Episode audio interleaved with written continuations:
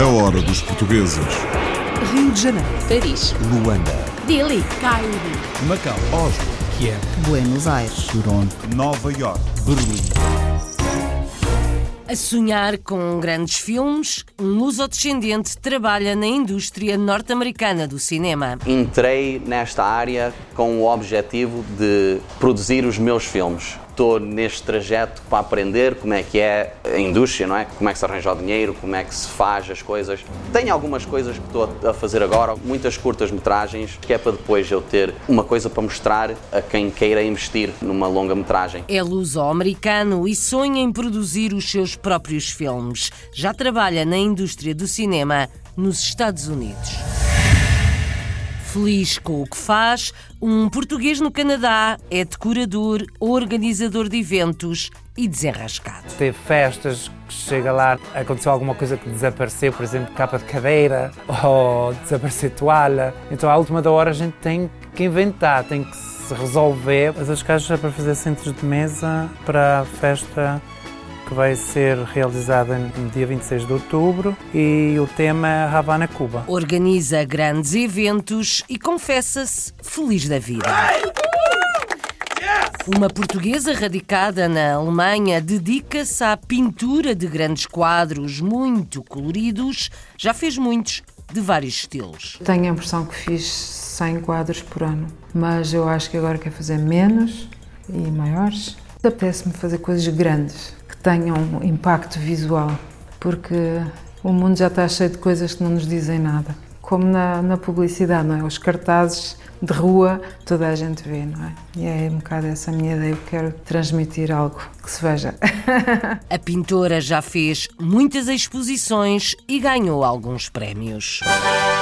Toulouse, em França, é uma cidade dominada pela indústria aeronáutica que inclui vários portugueses à espreita de negócios. Nós somos os melhores embaixadores de Portugal aqui em França, mas também os melhores embaixadores de França em Portugal. Ou seja, temos o conhecimento dos dois países uh, e é com esse conhecimento que tentamos ajudar empresas a crescer, a se desenvolver e a instalar-se num dos dois países. Com ou sem aviões, procuram-se negócios entre Portugal e França. Um empresário de alumínios no Luxemburgo chegou mais longe do que os seus sonhos. Eu sinto-me uma pessoa realizada, porque o meu objetivo era formar os filhos, consegui. Era fazer uma empresa, consegui. Talvez nunca imaginasse nestes moldes os filhos empurrarem-me para a frente, eu acho que é isso, sinto-me realizado. Passou muito, mas realizou e ultrapassou os seus sonhos. Um construtor civil na Venezuela orgulha-se de ter construído grande parte da cidade de Guaiana e as obras continuam. Onde você vai, está sempre uma obra desmorgada nas autoestradas, nos edifícios, em toda a parte das indústrias básicas está, está toda uma obra desmorgada. E eu tenho muito orgulho nisso. As empresas Morgão marcaram aqui construção, imobiliário, a planta de alumínio, com um conjunto de 23 empresas, que agora já estão em uma diminuição devido à crise do país, mas ainda se mantém mais 7 ou 8. Com a crise há menos trabalho, mas esta empresa familiar de construção civil continua a fazer grandes obras na Venezuela. Quem não tem cão, caça com gato. Um casal ensina ingleses a falar português com muita imaginação. Nome do projeto Portuguese with Carla. É um projeto completamente criado por nós, interativo, uma forma completamente natural de se aprender português, assim como as crianças aprendem português, e foi assim que nós aprendemos inglês e achamos que é a melhor forma de se aprender uma língua. Então, muito interativo, muito dinâmico e divertido. Fazem filmes, cantam, divertem-se e ganham a vida a ensinar português com conteúdos online. Uma luso-descendente no Brasil tem dedicado a vida a estudar o fado e já publicou vários livros. Aí então eu fiz mais dois livros, o Fado que Cantei e também fiz o Fado nas Noites Paulistanas. Então eu fiz esses livros e nunca deixei de escrever sobre os artistas do fado, sobre Portugal, se bem que agora eu me volto mais para os escritores, né? Agora a literatura de Portugal e do Brasil Antes, o fado na mira de uma investigadora lusodescendente. Histórias de portugueses na América e na Europa ao longo desta hora. This is the last call for the 12 o'clock British Airways flight VA412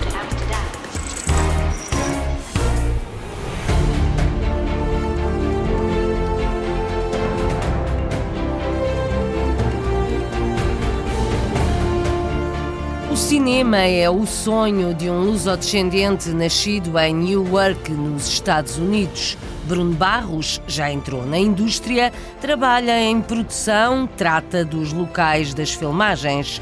Trabalhou, por exemplo, no último filme do Homem-Aranha, mas o sonho do jovem luso-americano é produzir grandes filmes. Conta o Ricardo Pereira. Nascido há 30 anos na cidade de Newark, no estado de New Jersey, Bruno Barros formou-se em engenharia informática, mas desde cedo tinha o grande sonho de trabalhar na área cinematográfica, algo que acabaria por se tornar realidade. Tem a ver com uh, talvez a infância, não é? Eu cresci a ver filmes, adorava ver filmes e no início queria ser ator. Mas depois, com o tempo, as coisas mudam e eu, eu gosto de logística, gosto de, de, de criar o projeto do nada e ver o projeto nascer e eu comecei a pensar, ah, talvez vá, vá e entre para a produção, não é? Para, para ser produtor. E quando comecei a falar com amigos meus que estavam na, na área de cinema, falavam-me sempre no departamento de locations, que é o departamento que, que trabalha encontrar os, os sítios onde vamos filmar, tipo scouting e uh, eles é que tratam dos, dos permitos com a cidade, com a polícia, com seja com quem for. O luso-americano trabalha atualmente como Location Manager ou, em português, gestor de localização. Por outras palavras, Bruno Barros é responsável por encontrar os locais onde se vão filmar várias cenas dos filmes, como é o caso deste diner, onde se realizou a entrevista e onde foi filmada a prequela dos Sopranos. O realizador, o, o director, tem, tem uma visão. Ele sabe o que quer, ele sabe o que como quer que o, que o, filme seja feito e, e o, o, local e temos que encontrar o sítio pronto, o sítio perfeito nunca conseguimos encontrar porque ele tem uma visão e essa visão só mesmo se fizéssemos do nada. Portanto nós temos que encontrar o sítio que seja mais perto da visão dele. Mostramos as fotografias, se eles gostam dessa, desse diner ou dessa, desse local voltamos ao local, fazemos o negócio com a uh, o dono e depois tratamos do resto que seja preciso, que é para no dia da filmagem todos que fazem parte da produção possam chegar, fazer o seu trabalho, filmamos e pomos a andar. Bruno Barros começou por trabalhar em séries de baixo orçamento, mas a passagem para filmes com grandes produções deu-se de forma natural. O meu foco era sempre nos filmes, isso era o que eu queria sempre fazer, era cinema mesmo e ultimamente acho que tenho conseguido entrar um pouco mais na área dos filmes. Fiz, trabalhei no Fireplace, acho que se diz Lugar Silencioso, não é? Trabalhei no Spider-Man Far From Home, o novo, uh, Men in Black International. Já trabalha dentro da indústria do cinema, mas o grande sonho do luso-americano é ser realizador ou produtor de filmes.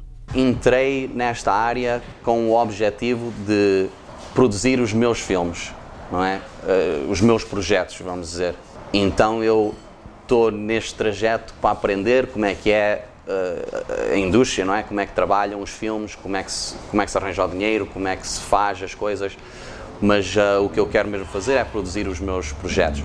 E tenho algumas coisas que estou a fazer agora, algumas muitas curtas metragens.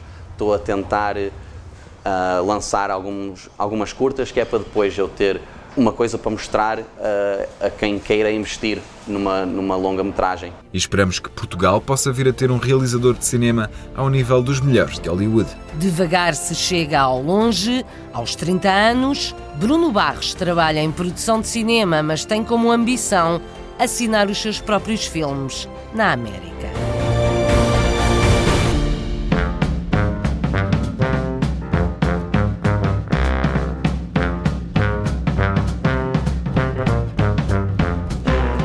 Curador e organizador de eventos, um português em Toronto, no Canadá.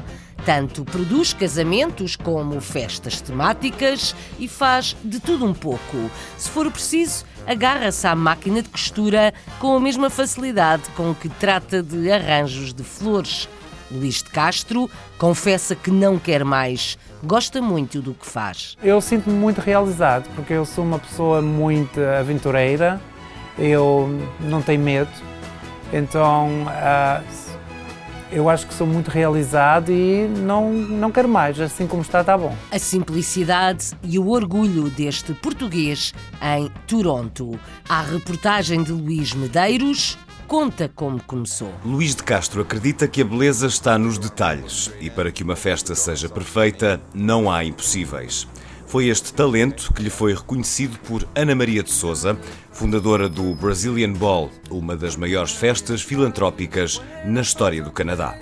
Foi com ela que deu os primeiros passos na carreira de decorador.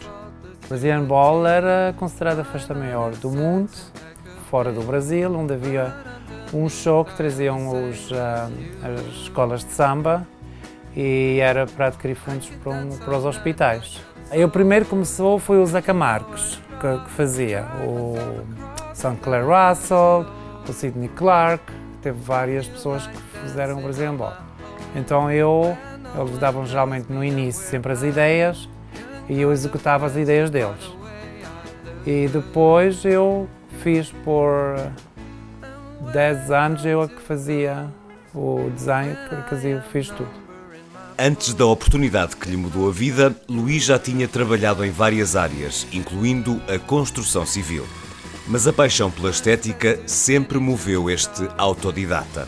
Outras gerações da família partilhavam o gosto. O meu avô, do lado do meu pai, também era muito criativo.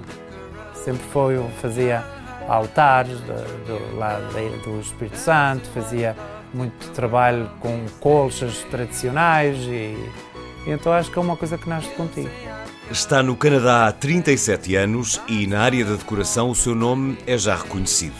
Eventos como o 60 aniversário de Bill Clinton, angariações de fundos internacionais e vários mercados de Natal em Toronto tiveram a assinatura do decorador. Isto além de casamentos, festas temáticas e aniversários. Mais do que criatividade, os clientes podem contar com muito sentido prático. Teve festas que chega lá não tem aconteceu alguma coisa que desapareceu, por exemplo, capa de cadeira ou desaparecer toalha. Então à última da hora a gente tem que inventar, tem que se resolver. O stress faz parte de uma profissão com prazos apertados e orçamentos fixos. Luís diz que quando decidir abrandar o ritmo, sabe exatamente como combater o cansaço. Vejo-me descansar, provavelmente na minha ilha, que é maravilhosa, sobre a beira-mar, ou descansar mais um pouco. Gosto muito da, claro, a família e gosto muito do mar. Sinto muita falta daquele, que é muito tranquilo, não tem trânsito, é muito mesmo, muita paz. As caixas é para fazer centros de mesa para a festa que vai ser realizada no dia 26 de outubro e o tema é Havana, Cuba. Eu sinto-me muito realizado porque eu sou uma pessoa muito aventureira, eu não tenho medo, então uh, eu acho que sou muito realizado e não, não quero mais, assim como está, está bom. Luís de Castro, um autodidata que chegou onde queria, é decorador e organizador de eventos no Canadá.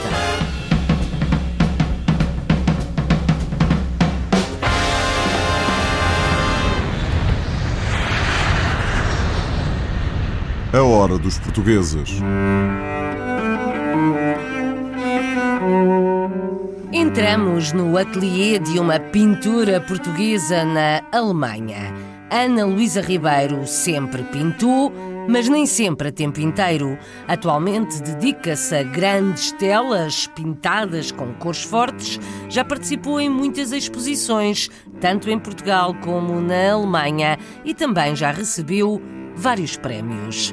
A Marisa Fernandes conta a história. Ana Luísa Ribeiro é natural de Lisboa, vive na Alemanha há 22 anos e é pintora. Desde criança, sempre gostou de pintar. Apesar de ter estudado bioquímica, formou-se em pintura pela Escola de Artes Arco, em Lisboa, e desde aí nunca mais parou. Depois, fez o mestrado em Londres em Belas Artes. Mais tarde, e apaixonada por um alemão, decidiu viver na Alemanha, onde reside desde 1997. Atualmente, tem um ateliê na cidade de Wuppertal, perto de Colónia, onde realiza as suas pinturas e expõe muitos dos seus trabalhos. A minha ligação com a pintura vem de muito nova, porque a minha mãe era pintora de fim de semana. Eu, na verdade, comecei por estudar bioquímica, curso que eu não acabei, e o ter ido para as artes foi mais ou menos por acaso, porque a escola de, que, eu, que eu depois frequentei era perto da minha casa e eu pensei, bem, eu sempre gostei de, de, de arte, de pintura, por que não?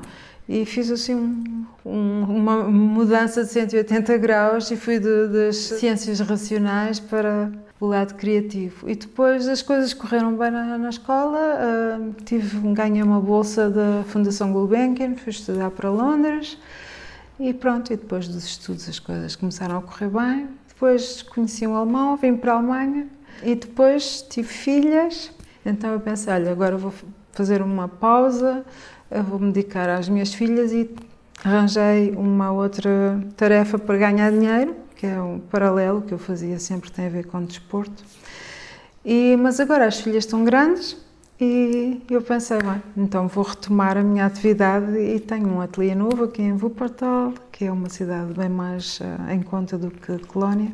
E pronto, e agora estou cheia de força para fazer coisas novas e vamos ver como corre. A artista portuguesa é conhecida pelas suas telas associadas a representações de fragmentos de páginas de livros, particularmente de livros de arte e catálogos populares. O meu trabalho tem, no fundo, muito a ver com, por um lado, as minhas memórias, mas, por outro lado, com a minha vivência diária. E estes trabalhos com estas rochas e montanhas surgiram numa fase em que eu escalava muito, na fase em que eu deixei que eu pintei menos, mas não só, também a escrita sempre me acompanhou, é? os livros e a palavra têm sempre acompanhado. Quando eu tenho uma exposição, eu tento também produzir coisas que tenham a ver com o espaço, mas eu gosto de me movimentar em vários, uh, vários tamanhos, em várias uh, formas, uh, mas de momento apetece-me fazer coisas grandes que, que tenham impacto visual, porque o mundo já está cheio de coisas que não nos dizem nada. Como na, na publicidade, não é? Os cartazes de rua toda a gente vê, não é? E é um bocado essa minha ideia. Eu quero transmitir algo que se veja. Mas também gosto de coisinhas pequeninas, que são mais intimistas e têm outro caráter. Já ganhou o Prémio de Artes Portuguesas Amadeu de Souza Cardoso. Já ganhei alguns, mas o, digamos, o último maior foi o Prémio Amadeu de Souza Cardoso. O reconhecimento de um trabalho é sempre, para, para qualquer pessoa, é, é motivador, não é? E, e sim, foi um prémio que começou muito bem, digamos, claro. Ao longo do seu percurso profissional, tem realizado diversos trabalhos artísticos e participado em várias exposições. Já fiz muitas exposições, sim. Tenho a impressão que fiz 100 quadros por ano, em certas fases, mas eu acho que agora quero fazer menos e maiores. Agora apetece-me fazer coisas que tenham mais a ver comigo mesma e com a minha vida e com, com as minhas vivências diárias, no fundo. Gostava de hum, fazer uma, uma exposição num sítio, eh, digamos, não comercial, semelhante. Portanto, sem a pressão de, das vendas e do comércio. Isso agora não me interessa. Mas eu acredito. Confissões de Ana Luísa Ribeiro, uma pintora portuguesa radicada na Alemanha.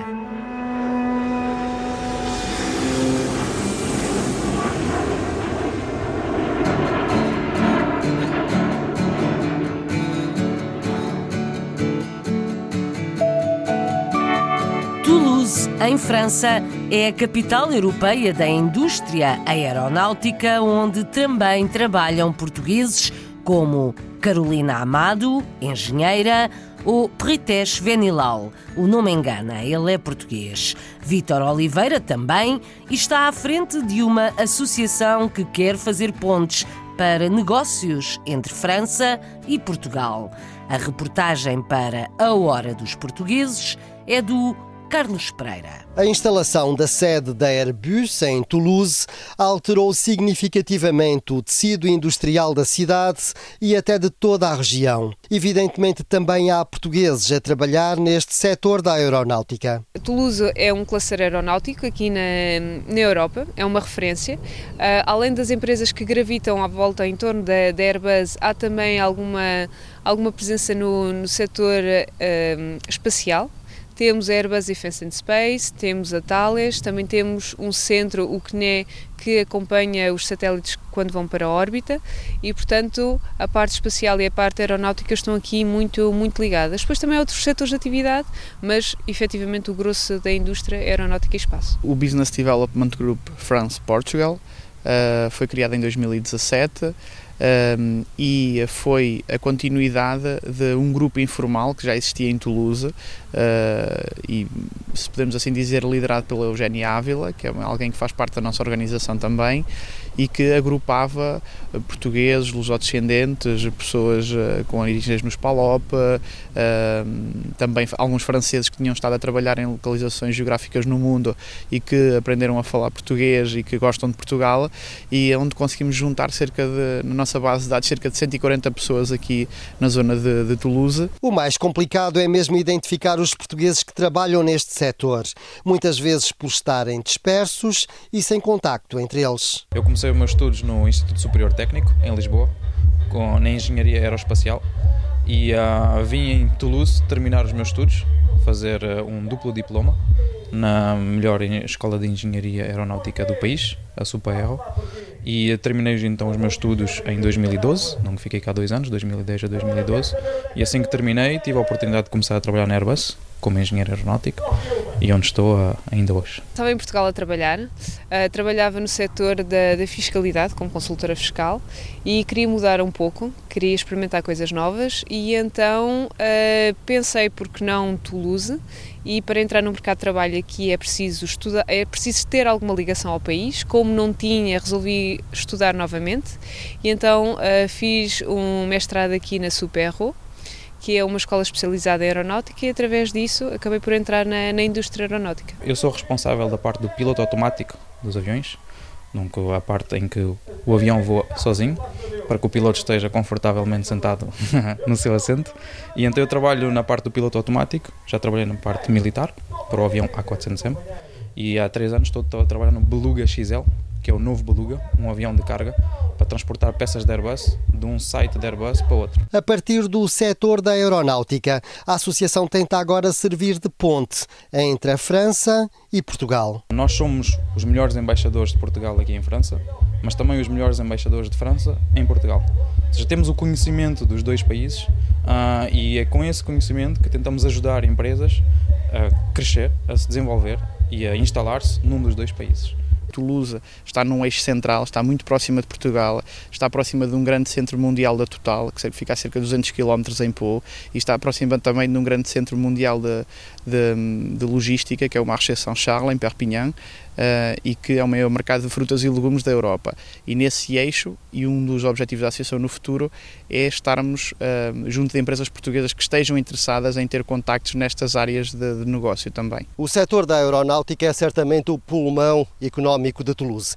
E esta associação tem este objetivo, fazer de elo de ligação entre este setor em França e em Portugal. Empresários e engenheiros portugueses na indústria aeronáutica em Toulouse, no sudoeste de França. A hora dos portugueses.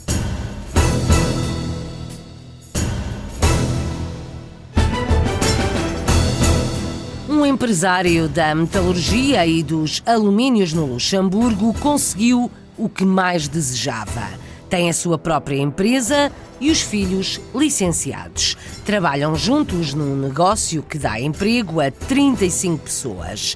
Diz Manuel Fernandes que a vida foi difícil, principalmente os primeiros anos no Luxemburgo. Hoje em dia, conta a Isabel de Souza Gorgulho, sente-se um homem realizado. Manuel Fernandes é o exemplo de muitos portugueses espalhados pelo mundo que emigraram à procura de melhores condições de vida, subiram o pulso e foram bem-sucedidos. Quando era jovem, tinha a ambição de ser arquiteto. Não teve essa possibilidade, mas aprendeu a profissão de serralheiro, trabalhou muito, construiu uma empresa familiar de referência na indústria metalúrgica no Luxemburgo e hoje em dia é um empresário de sucesso. Eu sinto-me uma pessoa realizada, porque o meu objetivo era formar os filhos. Consegui. Era fazer uma empresa. Consegui. Talvez nunca imaginasse nestes moldes que estou. Pensei sempre ter 14, 15 empregados, não ir muito longe, mas o mercado, assim, os filhos uh, a empurrarem-me para a frente, eu acho que é isso, sinto-me realizado. Apesar do sucesso, Manuel Fernandes não teve uma vida fácil. Tudo o que conseguiu foi à custa de muito trabalho, sacrifício e força de vontade. Nós começámos do nada, do nada.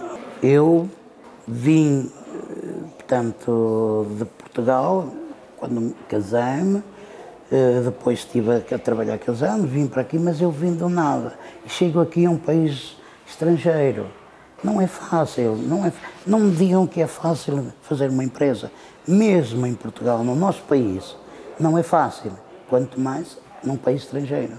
Tive momentos em que nem eu, nem eu próprio sabia aonde é que eu ia buscar força quando vim para o Luxemburgo, quando cheguei ao Luxemburgo. No primeiro ano, eu vi trabalhar para um patrão que era luxemburguês. Eu não falava, eu não falava francês, não falava nada. Então, eu com o patrão, eu ao fim de, de meio ano, eu falava com o patrão, eh, os principais, mas até aí nós falávamos por gestos. O patrão falava comigo por gestos e eu com ela. Era a grande força de vontade e tive sorte também com o patrão. No entanto, o sonho de Manuel Fernandes sempre foi estabelecer-se por conta própria. Convidou o filho mais velho, que estava a terminar o curso de Engenharia de Gestão Industrial, a mudar-se para o Luxemburgo e abriram uma empresa familiar. Graças ao empenho e às muitas horas de dedicação, hoje em dia Manuel Fernandes trabalha com o filho, engenheiro, e com a filha, arquiteta. Emprega 35 colaboradores e a firma possui uma sede com showroom, escritórios e uma área de produção de 2 mil metros quadrados. Uma vida de trabalho e de dedicação em que Manuel Fernandes teve de superar muitas dificuldades. Arriscou, apostou na qualidade, no profissionalismo, no rigor e na seriedade e venceu. Para o futuro só pede saúde para continuar a ajudar os filhos. Os filhos que já trabalham com o pai no setor dos alumínios e metalurgia no Luxemburgo.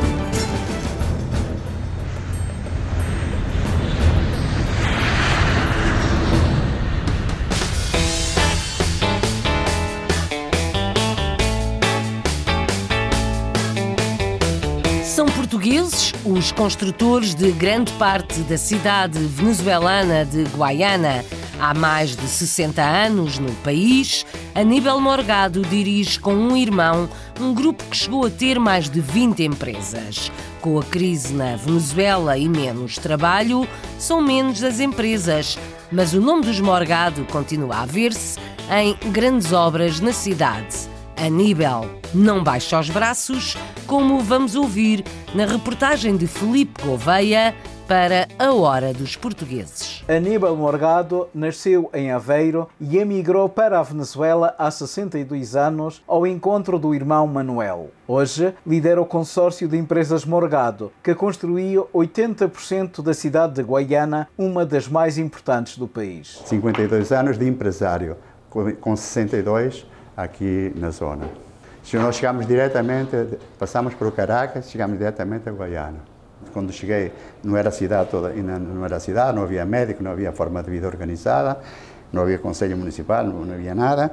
E tivemos a sorte de ter, ter testemunhas e participar num desenvolvimento de uma cidade nova, completa, que muitas poucas pessoas têm essa sorte. Eu, quando cheguei com 16 anos, fui ajudante mecânico em represa Macágua, com Caprenó Bernardo, uma empresa francesa e, outra alemã e outra americana. E passado 30 anos depois, a empresa Somor, liderada por, por nós, a empresa Morgado, fez a segunda etapa de, de Macágua 2, a represa que vocês estão aqui embaixo, que vocês podem ver. e também trabalhamos em Carruache e todas as obras industriais, Benaruma Quinta Linha, este, Malsilum, eh, Sidor, parte de Sidor. Um dos eixos nossos foi sempre o trabalho e que a gente trabalhava 6 da manhã até às 6 da tarde, entre segunda a sábado e ao domingo até a uma da tarde. Assim que era praticamente um trabalho de, de escravatura. Onde você vai, está sempre uma obra desmorgada nas autoestradas, nos edifícios, em toda a parte, nas, nas indústrias básicas, está, está toda uma obra desmorgada. E eu tenho muito orgulho nisso. Em Guaiana estão as principais barragens hidroelétricas do país, as processadoras de ferro, de alumínio, aço, bauxite e outros minerais. Apesar da crise, os empresários continuam a acreditar que é um sítio com futuro. A empresa Morgão mercado aqui construção, imobiliário, a planta de alumínio, um, um conjunto de 23 empresas que agora já estou em uma diminuição devido à crise do país, mas ainda se mantém mais 7 ou 8. Sou mais de escrever do que falar. Eh, tenho dificuldade em transmitir os meus pensamentos numa entrevista como esta. Que eu lhe digo que todos somos construtores, já que de alguma forma estamos obrigados a edificar alguma coisa. Edificar só mesmo um, uma família, uma empresa, uma cidade um país. Há mudado muitas coisas significativamente. Penso que mudou era que a Venezuela era um país de muita esperança e neste momento essa esperança está um pouco truncada. Ou um pouco não, bastante truncada. Essa é a grande diferença, que é a grande mudança que se nota. Não tenho pensado em ir embora nem nada, aunque vou a Portugal, acabo de regressar agora, há oito dias, e vou sempre a Portugal, mas eu sempre penso que aqui em Guiana está, todavía há futuro. A crença de Aníbal Morgado na Venezuela e não só, diz o empresário que todos somos construtores. A hora dos portugueses. Proponho agora uma aula de português diferente em Inglaterra. Olá, bom dia, boa tarde, boa noite. Então hoje. Hoje uh, vamos, vamos fazer o quê, Carla? Temos uma música. Got a song. Uh, now the song is called Carla. Lambreta. Lambreta, which means. Lambreta. Scooter. Lambreta. Scooter. By António Zambujo. Because he's very clear. So, Carla. Let's go. Vem dar uma voltinha na minha lambreta. Vem dar uma voltinha na minha lambreta.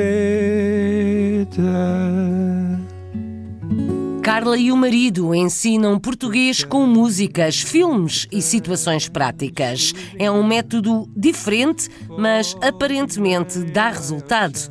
Portuguese with Carla, português com a Carla, é o nome do projeto que funciona online com muita imaginação.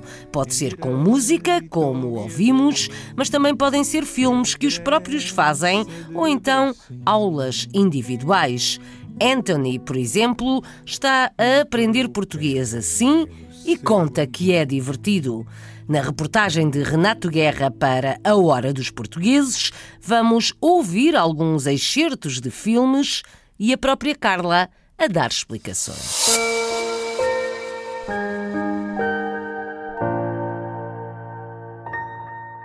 Olá, bom dia, boa tarde, boa noite. Bem-vindos. Welcome to another lesson with Portuguese with Carla.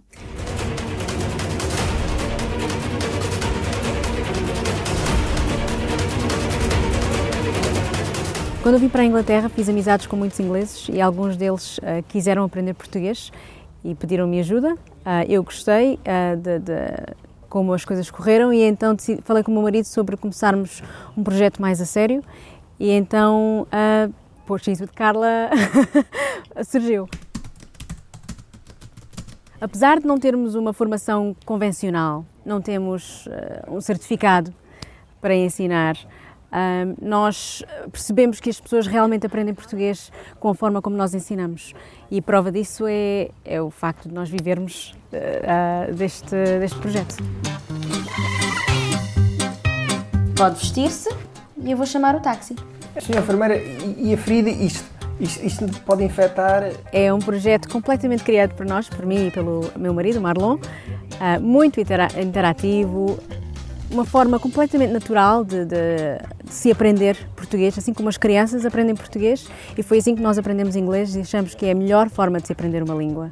Então, muito interativo, muito dinâmico uh, e divertido.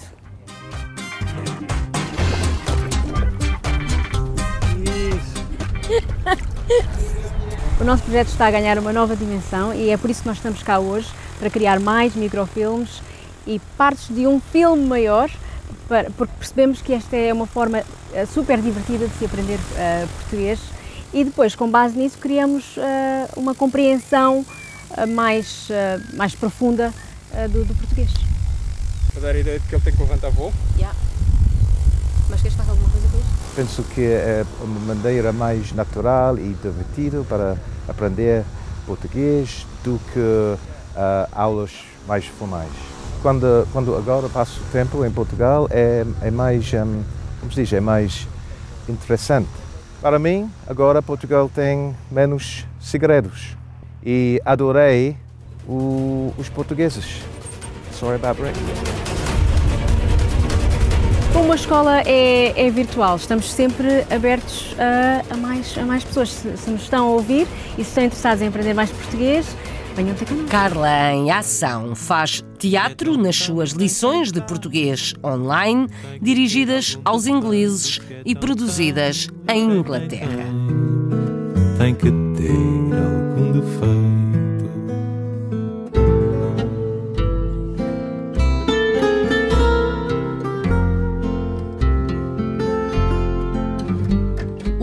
lusodescendente no Brasil passou os últimos anos a investigar o fado e a escrever livros. Agora quer dedicar-se à literatura luso-brasileira. Deixou o jornalismo para se dedicar à investigação e abriu uma editora. Promove livros e eventos, tanto no Brasil como em Portugal. O Pietro Zimo foi conhecê-la. De jornalista e pesquisadora, escritora é então dona da sua própria editora de livros. A carreira da luso-descendente Thaís Matarazzo nasce devido ao seu amor e interesse pela música e literatura lusitana, que culminou em uma série de livros sobre artistas portugueses e brasileiros que mantiveram o intercâmbio cultural entre os dois países. Tenho família de origem portuguesa, então sempre a música, principalmente o fado, né? A literatura também esteve presente, digamos, na minha casa antes de me tornar jornalista até eu tinha muita curiosidade em saber as biografias dos artistas, né? Eu escutava as músicas e tal, queria saber um pouco mais, mas a internet, os livros da internet ofereciam assim pouco, poucos recursos, aquelas biografias básicas, e eu queria ir, ir além. Então eu passei a pesquisar revistas antigas, uh, jornais antigos, procurar os fadistas também, né, para saber histórias e comecei a compilar muitas informações. Aí eu pensei, ah, eu posso transformar isso num livro, né? E aí então eu comecei a fazer uma série de, de trabalhos relacionados ao, ao, resgate da memória dos artistas portugueses que vieram para o Brasil e se fixaram aqui, aqueles outros que foram muito famosos também, ficavam temporadas aqui e voltavam a Portugal. E essa mescla, né, de esse intercâmbio da, da música brasileira, da música portuguesa. E aí então, com esse monte de informações, foi quando eu fiz um, um primeiro livro, foi o meu mesmo primeiro publicado, chama-se Irene Coelho, uma brasileira de coração português. Aí então depois eu fiz o livro Fado no Brasil. Esse livro foi uma chave que me abriu portas, porque foi através dele que eu fui convidada para participar de um congresso da mulher migrante em Lisboa em 2003 e foi quando então eu pude levar a minha literatura, né, o meu trabalho para além mar. Aí eu não parei de ir para Portugal. Todos, todos os anos eu vou sempre levando algum tema específico. Aí em 2015 eu fundei uma editora, né, uma editora independente chamada Editora Matarazzo. Aí eu falei, ah, já fui como autora para Portugal, agora eu vou levar minha editora também, né?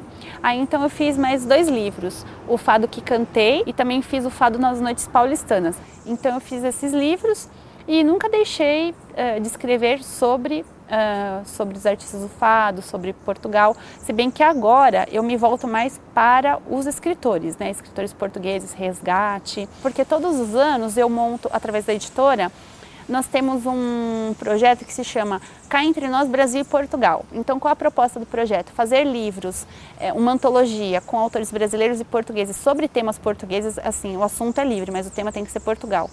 E fazemos uma chamada Vamos Falar do Brasil, que são portugueses e brasileiros também que falam de coisas do Brasil, mas que tenham a ascendência portuguesa, né? tenham alguma ligação com Portugal. E eu já levei esse projeto duas vezes para Portugal pretendo, não agora em 2019, mas 2020, voltar também. E inclusive até escritores de Luanda também participam, né, que são moradores atualmente em Portugal. Então a literatura nos une, né? E é isso, quem gosta de artes gosta, né? Então é, somos irmãos na, nas artes, é isso. Irmãos na língua e nas artes, Portugal e o Brasil, como esta lusodescendente, estudiosa da cultura de ambos os países. Ouvimos histórias do fado no Brasil e um pouco das aulas de português da Carla em Inglaterra. Espreitamos o ateliê de uma pintora na Alemanha, as festas que um português organiza no Canadá e alguns filmes que têm luso-americano nos bastidores. Ainda uma grande empresa de construção na Venezuela, uma metalurgia no Luxemburgo e a indústria aeronáutica em Toulouse, França, de onde podem descolar negócios franco-portugueses. A Hora dos Portugueses, com sonoplastia de Paulo Cavaco, edição e apresentação de Isabel Gaspar Dias.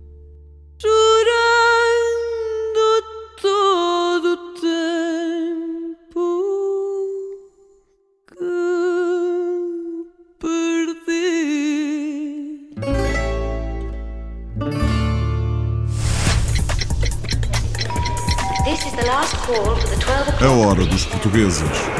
Rio de Janeiro. Paris. Luanda. Delhi. Cairo. Macau. Oslo. Kiev.